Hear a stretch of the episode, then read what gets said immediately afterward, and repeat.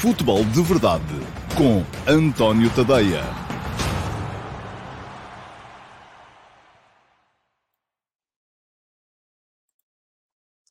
Ora, então, olá, muito bom dia a todos e sejam muito bem-vindos à edição de hoje, quarta-feira, dia 1 de dezembro de 2021, do Futebol de Verdade. Peço desculpa pelo atraso, foram uh, três minutos.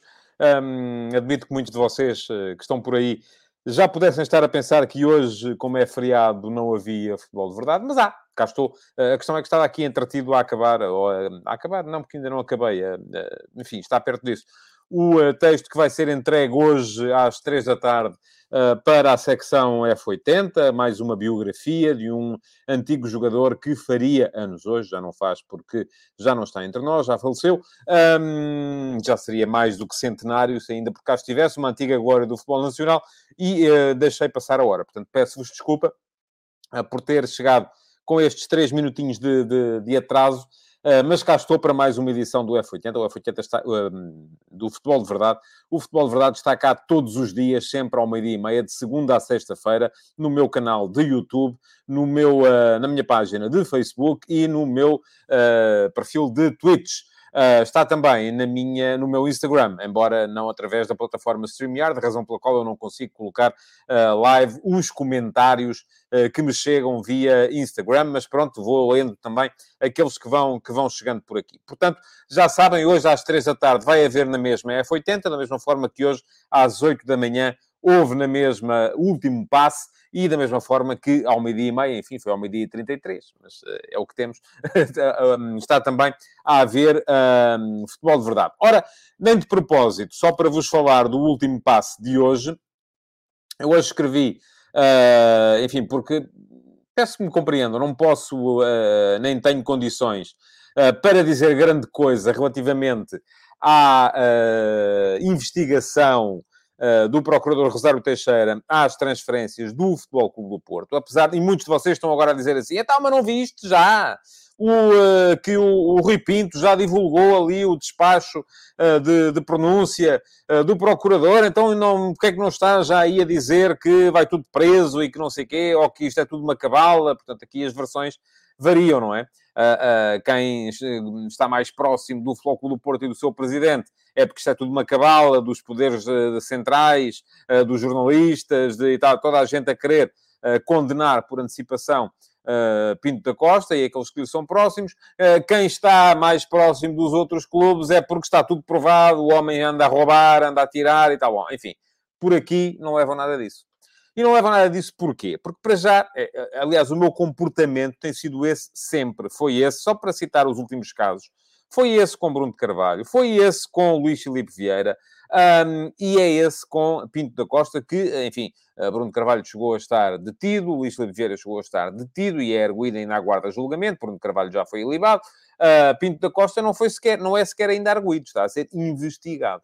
E aquilo que é importante nós percebermos é que hum, nem sempre os investigados são acusados, nem sempre os acusados são depois declarados, são depois culpados, e nem sempre os culpados são condenados, porque eh, também há, depois há aquela questão das tecnicalidades, de, de, de, uh, de, falta de provas, a pessoa acaba por ser culpada, mas não é declarada culpada em tribunal, e portanto é muito cedo, apesar de já todos termos lido um, no despacho de pronúncia que uh, uh, Pinto da Costa, ou que o Ministério Público acha que a Pinto da Costa e os seus próximos já uh, incorreram ali numa série de malfeitorias em prejuízo do uh, Flóculo Porto, mas é muito cedo para estarmos aqui desde já a dizer que sim ou que não. Uh, e essa é e será sempre a minha posição, porque eu não consigo provar que aquilo que ali está é verdade, como vocês não conseguem também.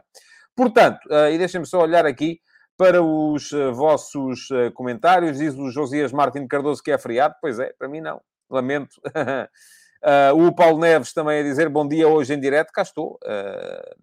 o meu compromisso convosco é este. no, no meu Substack, está a passar aqui em, em rodapé, há cinco edições do último passe por semana. Há cinco futebols de verdade por semana e depois há pelo menos mais 10 conteúdos uh, para os que são meus subscritores premium. Aliás, hoje tive aqui uma. Quando me levantei às seis da manhã, como faço todos os dias num feriado, Uh, e, e, tive aqui um acesso de, não vou dizer raiva, mas, mas de, de, de, pena por não poder ficar a dormir, mas tem que ser, porque o trabalho é assim, a pessoa tem que trabalhar, uh, por muito que vocês achem, alguns de vocês achem que eu estou aqui para me divertir. Não, não estou, estou aqui porque é a minha responsabilidade para convosco, aqueles que apoiam o meu trabalho através das subscrições.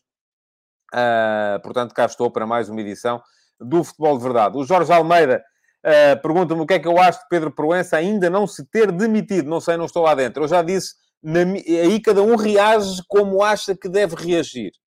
Um, para mim, ser presidente de uma coisa em que não mando uh, não é bem a minha cena. Agora, pode haver quem ache que consegue reformar as coisas por dentro. Bom, o André Godinho, eu já lá vou. Uh, Pergunta-me o Garte ou Bragança, terceira via, pote no meio campo. Oh, André, já lá vou mais tarde, mas nisso não acredito de todo. Afastar o Pedro Gonçalves da baliza é um crime lesa Sporting. Portanto, Pedro Gonçalves... Aliás, essa discussão, e só, e só vou alongar-me aqui um bocadinho, porque não vou falar sobre, sobre este tema em particular de a hipótese Pedro Gonçalves no meio campo mais daqui a bocado, eu tive-a antes do início da época passada quando o Sporting contratou Pedro Gonçalves e contratou João Mário. E se percebeu que Ruben Amorim ia querer o 3-4-3, eh, e então a dúvida era quem é que vai jogar no meio campo ao lado de Palhinha, Pedro Gonçalves ou João Mário. E eu até era daqueles que achava que ia ser Pedro Gonçalves. Uh, e que fui surpreendido, com João Mário mais à frente. E fui surpreendido depois com a opção de Ruben Amorim, que veio a revelar-se correta, uh, de colocar João Mário no meio campo e Pedro Gonçalves à frente. Porquê? Porque Pedro Gonçalves tem que estar o mais perto da baliza possível, porque é ali que ele faz sentido. Uh, o Otelo Miguel Ribeiro, parabéns pelo excelente trabalho, obrigado Otelo, acompanho o Futebol de Verdade através de podcast e agora pela, entretanto deu aí um enter que, uh, bom, não, não devia ter dado. Uh, diz o Diogo Garcia, a acontecer a Pinto da Costa, mesmo que aconteceu a Luís Felipe Vieira, para salvaguardar o clube, este devia admitir-se. Quer dizer o quê? Se ele for detido, acho que sim, como é evidente, não é? Acho que sim, como é evidente. Não, não, não tenho sequer dúvidas a esse respeito. Um, o Paulo Neves tem-me vindo a pedir ao Paulo, peço desculpa, tem-me vindo a pedir todos os dias que eu falo sobre o estudo sobre a Liga Revelação. Vou ser muito honesto consigo, não tive tempo para o ler ainda. Eu não gosto de falar sobre aquilo que, um, que, não, que não domino, não é? Uh, o Pedro Amaro, mas isto é alguma surpresa para alguém? Há quanto tempo ando eu a falar da promiscuidade às claras entre Flóculo Porto e Portimonense? Isso vai ser inevitável. Então, um líder de claque declara um rendimento de 500 euros e anda de Porsche, pode ser oferecido, amigo, veja lá. Um, o uh, hotel volta, uh, hoje posso acompanhar o direto, ok, muito bem. Um, e o Jorge Montinho diz-me, desconhecendo se viu o discurso de Pinto da Costa na gala dos Dragões de Ouro, não pode deixar de sentir uma espécie de despedida. Não sei, não, não, não achei isso. Achei que Pinto da Costa estava mesmo empenhado em querer provar a sua inocência, ou em querer, pelo menos, sair ileso deste processo. Diz o Ricardo Carvalho, acho que as coisas são sempre bem feitas e precavendo qualquer acusação que possa haver no futuro, nem Luís Filipe Vieira, nem Pinto da Costa são, vão ser condenados. Não sei, vamos ver. Bom, enfim, eu sobre a... Um, sobre a, uh, o processo uh, que está a ser montado pelo Ministério Público eh, contra Pinto da Costa e os seus, eh, e os seus associados mais próximos. Eh, não, não vou falar, porque, conforme já disse e expliquei, no último passo de hoje de manhã, não tenho a forma de saber se, primeiro, se uh, os investigados são culpados, segundo, ou são acusados, segundo, se os acusados são culpados, e terceiro, se os culpados são condenados, e só depois de serem condenados é que podemos ter, de facto, opinião com isso, uh, acerca disso. Uh, mas, de qualquer modo, o tema serviu-me de pretexto, porque é assim, eu não sei se houve desvio de verbas no Futebol Clube do Porto. Mas acredito que, de forma difusa, já não posso acusar ninguém, haja desvio de verbas no futebol em geral.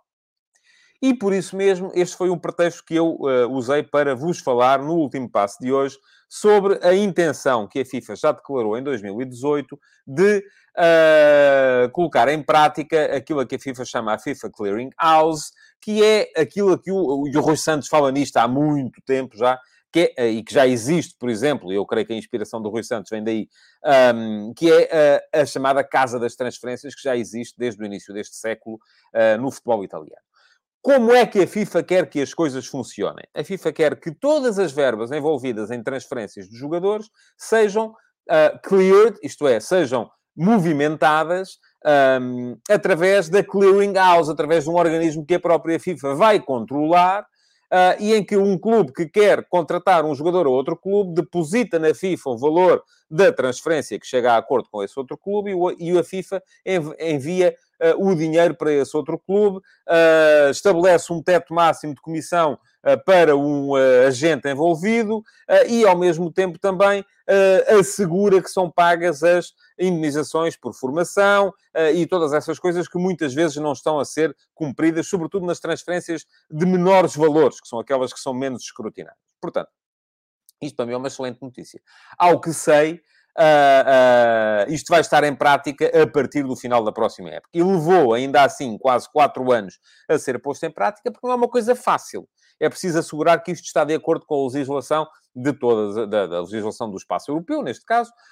é preciso assegurar que uh, há um acordo de todas as partes envolvidas, clubes, ligas, uh, federações, uh, enfim, e que, portanto, e é preciso colocar isto em prática e é um processo que vai ser muito complicado de pôr em prática porque é muito burocrático e pode vir até, inclusive, a ser moroso. Ora bem, agora, não pensem que com isto vão acabar as maroscas nas transferências. Enfim, vão ser tornadas mais difíceis. O Jorge Montinho diz uma coisa com piada, diz que é uma espécie de PayPal do futebol. É isso, mais ou menos. Ou então, se quiser, é uma espécie de Substack do, do jornalismo. Porquê? Porque vocês, se subscreverem o meu, o meu pacote premium, eh, o tal que vos custa cerca de um euro por semana, não me pagam a mim pagam ao Substack, que é uma empresa norte-americana. E o Substack depois retira a sua própria comissão eh, e faz-me chegar parte desse, desse dinheiro para pagar o meu trabalho. É assim que funciona. Portanto, é o PayPal ou o Substack, ou seja o que for. Um, bom, estava a dizer, não pensem que com isto vão acabar as maroscas à volta das transferências, porque não vão. Porque aquilo que muitos de vocês se queixam sempre uh, é uh, que uh, temos transferências inflacionadas e queixam-se sempre quando é o outro clube, não é? é assim, é, o, quando é o vosso clube, vocês acham que o jogador vale aquilo que foi pago e até mais. Quando é um jogador de um clube rival, já não, já está, já são os mendilhões e são, enfim, pronto. Eu acho que há aqui de facto muita coisa de errado a acontecer. Não tenho dúvidas disso. Não consigo apontar o dedo a este ou àquele ou outro caso, mas não tenho dúvidas de que há muita coisa errada a acontecer. Agora, uh, aquilo de que muitos de vocês se queixam uh, não vai impedir que dois clubes cheguem a acordo para transferir por 100 milhões um jogador que vale, na nossa opinião, 20 milhões. Não é? E isto pode uh, levar também a muita confusão. Agora, vai ser clarificado e vai-se saber, custou 100 milhões. Uh, e os 100 milhões vão ser movimentados através da FIFA. E, uh, as, e as comissões não vão ser acima de um determinado teto. Uh, e isto, até ver, é sempre bom. Agora, que não vai acabar com os problemas? Não, não vai.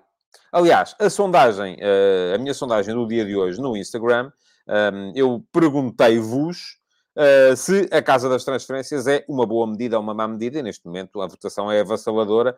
93% de vocês acham que é uma boa medida, 7% acham que é uma má medida. Uh, não pensem, mais uma vez volto a dizer, até porque nestas coisas, tal como eu disse aqui no outro dia, uh, na capacidade, seja no futebol, ou seja no que for, para ludibriar a lei, os, os maus estão sempre um passo à frente dos bons. Isto funciona assim. Há uma lei quem quer enganar, uh, e geralmente tem muito poder, nem que seja financeiro, encontra formas de, uh, ou escapatórias para uh, um, funcionar à margem dessa lei. Quem está do lado da, da, da, da, legalidade percebe isso e tenta adequar a lei a essas infrações. E ao mesmo tempo que quem está do lado da lei tenta adequar a lei a essas infrações, já quem está do outro lado está a imaginar como é que vai fazer quando a lei se adequar à forma que eles estão a encontrar neste momento de infringir. Portanto, uh, isto vai ser uma, uma, luta eterna, é quase uma espécie de Star Wars, uh, em que ou se está do lado do bom ou do lado negro da força, uh, mas aqui, infelizmente, o lado negro vai estando sempre um passo à frente do, do outro. Bom, diz o Duda Ferreira que o dinheiro fala sempre mais alto que o resto, é verdade, porque é, é geralmente quem quem movimenta este dinheiro uh, consegue ter meios para estar o tal passo, o tal passo à frente. Pergunta o André Godinho como funciona o parcelamento nas cláusulas de transferência nesse sistema das casas limpas. Um, não entendi a sua pergunta. Um, enfim, o que vai estar estipulado é um teto máximo de comissão, uh, em que, se a transferência, eu, eu não sei, neste momento são, já, já vi 5, já vi 10%, mas creio que não poderá estar acima dos 10%. Se a transferência é de 100 milhões, não pode haver mais de 10 milhões pagos em comissões, e esses 10 milhões são pagos pela FIFA. Uh, o dinheiro é depositado na FIFA e é a FIFA que o paga. Um, Perguntou-lhe o Garcia se esse sistema não atrasará as transferências, sobretudo naquelas último dia de mercado. As transferências não, o pagamento, em princípio, sim. Há a possibilidade de, como o processo vai ser mais burocrático, o pagamento demorar. Uh, diz o Paulo Neves, sou sempre adepto em tudo na vida do mercado livre regulado, é nesse campo que as coisas devem funcionar. E uh, diz o Simão Rochinol, que é a casa das transferências, parece-me algo bom para o futebol. Não sei se será bom para os empresários que ganham milhões com a intermediação dos jogadores. Sim, até porque, à partida, isto vai dificultar que uh, haja gente a comprar e a vender ao mesmo tempo. Agora, vamos deixar de ter problemas. Não, não vamos. Aliás, um dos grandes problemas que o futebol enfrenta neste momento tem a ver com isto que eu estava a dizer agora, com o facto de haver gente que compra e vende ao mesmo tempo. E isso é permitido uh, muito porque uh, temos uh, gente que é dona de mais do que um clube. Imaginem que eu sou dono do Branco Futebol Clube e do Amarelo Futebol Clube. E que vendo um jogador do Branco Futebol Clube para o Amarelo Futebol Clube. Eu compro e eu vendo. Portanto, a partir desse momento, eu posso estipular o preço que mais, que mais me convier. E posso uh, uh, usar este sistema para... E agora dizem-me assim, mas porquê é que isso não é proibido?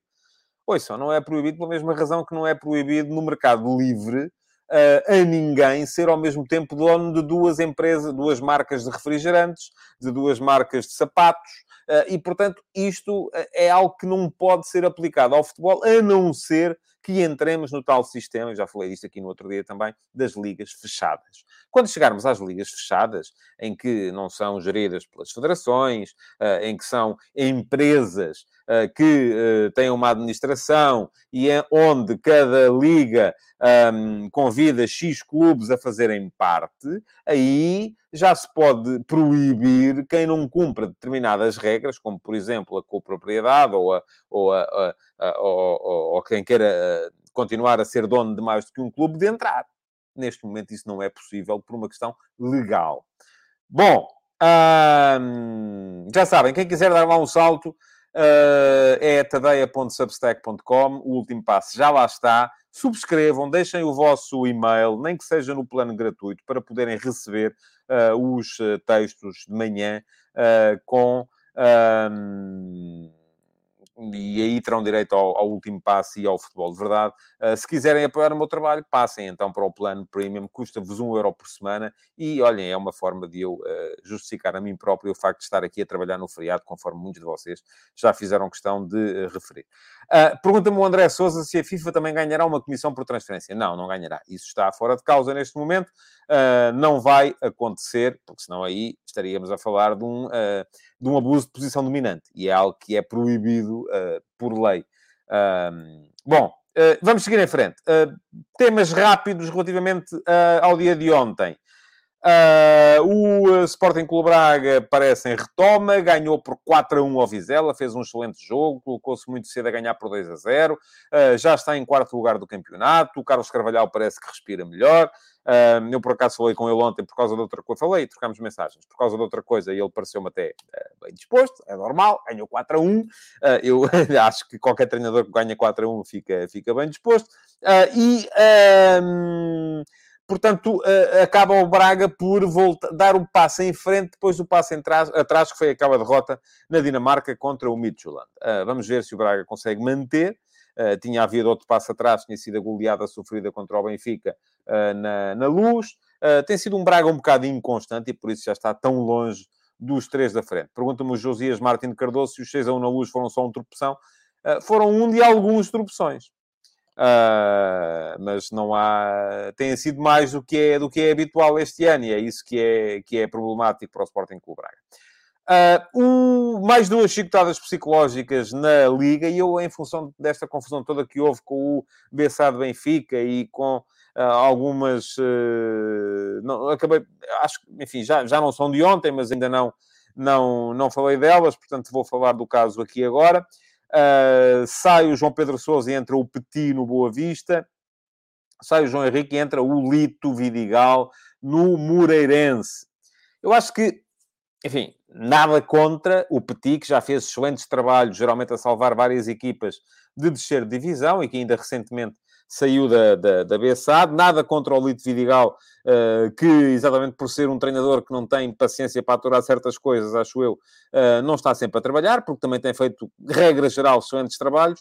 Uh, por onde quer que passe, sempre em equipas que acaba por, às quais acaba por fornecer uma extraordinária segurança defensiva, mas parece-me que, mais uma vez, e diz o Pedro Amar a esse respeito que o Lito Vidigal daqui a três meses vai-se embora, vamos a ver, Geralmente, o Lito é um treinador que não tem paciência para certas coisas, é, é, é já tem um bocado essa fama, e por isso mesmo acaba por, uh, por, por uh, sair de livre vontade de muitos, de muitos clubes, mas estava a dizer, são dois treinadores com um determinado perfil, que é um perfil oposto ao dos treinadores que lá estavam. E isto faz-me sempre muita confusão. Uh, está o Pedro Santos a dizer, nem de propósito, note mais uma vez, clubes que não têm perfil de treinador. Ora, aí está. A questão é esta, é que eu não percebo como é que os clubes vão para um lado e depois de repente não dá certo, aquele treinador constrói um plantel e uh, vão buscar um treinador de perfil radicalmente diferente para conseguir trabalhar com o plantel que o outro tinha construído. Isto não me parece maneira de trabalhar. O Duda Ferreira diz que para ele o Lito Vidigal é um dos melhores treinadores portugueses. É possível, né? eu não vou, não vou dizer um dos melhores, mas é um, indiscutivelmente um bom treinador português. Um, é um treinador de um determinado perfil, que é um perfil oposto ao do treinador que lá estava. Uh, pode dar certo? Pode. Agora, eu acho é que os, os uh, e o Mário Paulo Custódio vem dizer, mais dois treinadores super defensivos. O Simão Rochinol diz, Lito Vidigal e Petit regressam à Primeira Liga porque é que quando é para trocar treinadores aparecem sempre as mesmas caras? Oh, oh, oh, Simão, eu acho que é porque são aqueles que já deram provas. E quando os clubes trocam é porque estão desesperados. E se estão desesperados, querem alguém que hum, tenha dado mais ou menos prova de que é capaz de os salvar. É essa a questão. Ora, hum, aquilo que me parece, no meio disto tudo, é que uh, os clubes começam a época cheios de sonhos, vamos jogar futebol bonito, vamos uh, jogar futebol positivo, vamos conseguir uh, impor-nos pelo nosso poder ofensivo, e depois, quando as coisas começam a dar para o torto, uh, dão três passos atrás e agora vamos lá, mas é ver se conseguimos salvar os móveis para não irmos parar à segunda, porque se vamos parar à segunda estamos tramados. E é um bocado isso que me parece que está a acontecer neste momento com o Boa Vista e com o Moreirense, apesar de, volto a dizê-lo e a reforçar, apesar de me parecer que tanto o Petit como o Lito Vidigal são bons treinadores. São treinadores de perfil radicalmente oposto àqueles que saíram dos dois clubes um, para onde eles vão agora. Bom, uh, seguindo em frente para o tema principal de hoje, e eu, em princípio, a não ser que a atualidade me prega alguma partida de, até ao final do dia de hoje, amanhã, quando me levantar da caminha às seis da manhã, para escrever sobre uh, o... para escrever o último passo do dia, uh, vai ser sobre este tema. Vai ser sobre o dilema, porque, enfim, isto por escrito acho que fica sempre mais bem explicado do que aqui de forma uh, oral. Uh, mas uh, há um dilema tático, aliás, há dois, porque são dois dilemas táticos diferentes, neste momento, com certeza, a apoquentar. Eu até acredito que eles já tenham decidido, é? mas vão ter pensado nisto. Se calhar já não estão a ser apoquentados por isto, já terão sido no passado. O Jorge Jesus e o Ruben Amorim. E quais é que são? Ora, no caso do Benfica, tem a ver com a ausência do Lucas Veríssimo, e já falei aqui disto um bocado a semana passada, já se viu, entretanto, o jogo contra o uh, Barcelona uh, não se viu ainda, uh, enfim, porque não deu para ver coisa nenhuma no jogo contra a Bessade, porque aquilo não foi um jogo, foi um simulacro. mas como é que Jorge Jesus vai gerir o facto de ter perdido o homem que o levou a adotar o sistema de três atrás? porque foi quando o Lucas Veríssimo chegou ao Benfica que o Benfica passou a jogar com três atrás, e há aqui várias possibilidades, já as vou explicar. E no caso do Sporting tem a ver com a ausência de João Palhinha, que se lesionou. Aliás, deixem-me só abrir aqui um parênteses para uma coisa que tem a sua graça. embora não se deva brincar com as... Enfim, pode-se brincar com tudo, uh, mas admito que haja quem não, não, não ache piada a isso, um, que era um meme que andava aí a circular ontem a dizer que o Sporting ia pedir a despenalização da lesão do João Palhinha. Porque isto é uma questão, eu, uh, se bem se recordam, a questão do quinto amarelo injusto mostrado ao João Palhinha na altura num jogo com o Boa Vista uh, e que depois acabou por ser despenalizado porque o árbitro reconheceu o erro, enfim, despenalizado através de um, de um processo complicado. Uh, aconteceu antes do jogo com o Benfica da primeira volta no ano passado e agora João Palhinha lesionou-se precisamente antes do jogo com o Benfica uh, da primeira volta deste ano. Um, mas uh, aqui também se coloca um dilema, com certeza, ao Ruben Amorim, que é quem é que vai ocupar o lugar do João Palhinha no meio campo do Sporting e, à partida, um de vocês há bocadinho falava aí do Pedro Gonçalves, eu não acredito, acho que será ou o Bragança ou o Garte, agora qualquer das soluções apresenta aqui um problema, ou, ou apresenta uma forma uh, diferente de ver as coisas. Diz o uh, Pedro Amar que o Lucas Veríssimo não estava a ser uma mais-valia, no caso do Palhinha a coisa já é mais séria para o lado do Sporting, não concordo consigo, Pedro, acho que o Lucas Veríssimo estava a ser uma mais-valia, é uma mais-valia, e acho que isto não se coloca só, a questão é esta, porque tanto um caso como o outro não se colocam só no rendimento individual daqueles jogadores, colocam-se também na necessária adaptação que a equipa que a equipa terá de fazer. O Duda Ferreira aparece aqui vestido a Sporting e tudo, portanto, para não deixar dúvidas, diz que Palhinha mal jogou nesse derby, que é diferente do jogou mal nesse derby, mal jogou, quer dizer que entrou tarde, e por isso mesmo eu achei que na altura foi um erro estratégico por parte do Sporting ter avançado para aquele processo complicado de penalização, ah, porque se o, se o Ruben Amorim não ia usá-lo como titular, então não valia a pena ter criado toda aquela confusão, mas ainda entrou na ponta final, portanto, a verdade é que se jogou mal ou bem, ah, ou se jogou muito ou pouco, uh, jogou.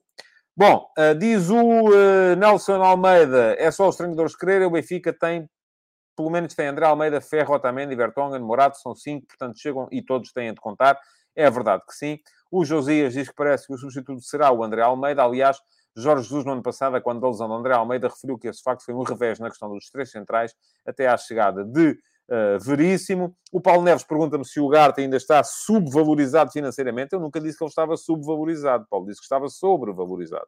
E sim, acho que ainda está. Acho, ou acha que ele já provou que vale os tais 8 ou 9 ou 10 milhões, já nem lembro quanto é que é, uh, que, que, que, o Sporting terá concordado pagar por ele. Eu acho que não. Mas, pronto, essas são as coisas que a Clearing House nunca vai resolver. Um, o Pedro Amaro diz que acha que o Benfica não perde nada com o Morato. Eu também acho que o Morato é uma excelente opção. E vou começar a, a, a, falar aqui da questão, então, dos centrais do Benfica. Como é que o Benfica... É que o Benfica joga com três atrás? O Benfica joga com três atrás por uma série de razões. Primeira razão, porque tem três centrais um, que são muito acima do nível uh, de, de, de, de, outros jogadores e, e que pudessem... E, e, tirar um deles do 11 seria problemático para... para e seria necessário para jogar com quatro atrás, uh, para qualquer esquema. Que são o Lucas Veríssimo, o Otamendi e o Vertonghen. Uh, agora, eu acho que isto no Benfica funciona bem com Otamendi ao meio, Vertonghen à esquerda e Lucas Veríssimo à direita. Uh, porquê? Porque, vamos lá ver, o que é que o Benfica quer dos três centrais uh, no seu jogo? E vou só aqui dar um bocadinho atrás, diz o Paulo Neves, então o negócio Ugarte deve ser investigado pela Casa das Transferências. Ó oh, Paulo, a Casa das Transferências não vai investigar negócios. Eu não estou a dizer que houve dinheiro que saiu dali para outros sítios. Não é nada disso que eu estou a dizer. O que eu estou a dizer é que me pareceu que foi comprado acima do valor. Tal como achei que Ruben Vinagre, por 10 milhões, que é o que o Sporting aceitou pagar, é acima do que ele vale. Agora, isso, e já disse isso lá atrás, foi muito claro. Isso a Casa das Transferências nunca vai poder uh, uh, dizer nada a esse respeito. É a, nossa, é a minha opinião. A opinião de quem pagou aparentemente é diferente. Pronto. E ponto final na questão. Centrais do Benfica. Uh, o Benfica joga com os tais três atrás. Do ponto de vista defensivo, porque ocupa melhor o espaço uh, uh, e, e, lhe permite jogar depois com, com, com cinco, quando é caso disso, com uh, o lateral direito e fecha melhor todo o espaço na sua última linha. Do ponto de vista atacante, porque Otamendi geralmente avança uns metros, aparece como, como atrás da primeira linha de pressão, ou à frente da primeira linha de pressão do adversário, e os centrais, os laterais baixam e o Benfica inicia curiosamente, uma construção uh, a quatro. Uh, agora, o que é que acontece ali? A construção do Benfica é feita muito com base no recurso aos laterais e é feita muito com base à capacidade de saída em, em posse, tanto do uh, Lucas Veríssimo, ou a sair em posse ou a lançar, como do Vertonghen, ou a sair em posse ou a lançar. O Morata é um excelente substituto para o Vertonghen como central pela esquerda, uh, porque também é bom a sair em posse ou a lançar. Mas, se imaginarmos a questão da colocação, da, da ausência do Lucas Veríssimo e da entrada do Morato, como é que se organiza isto?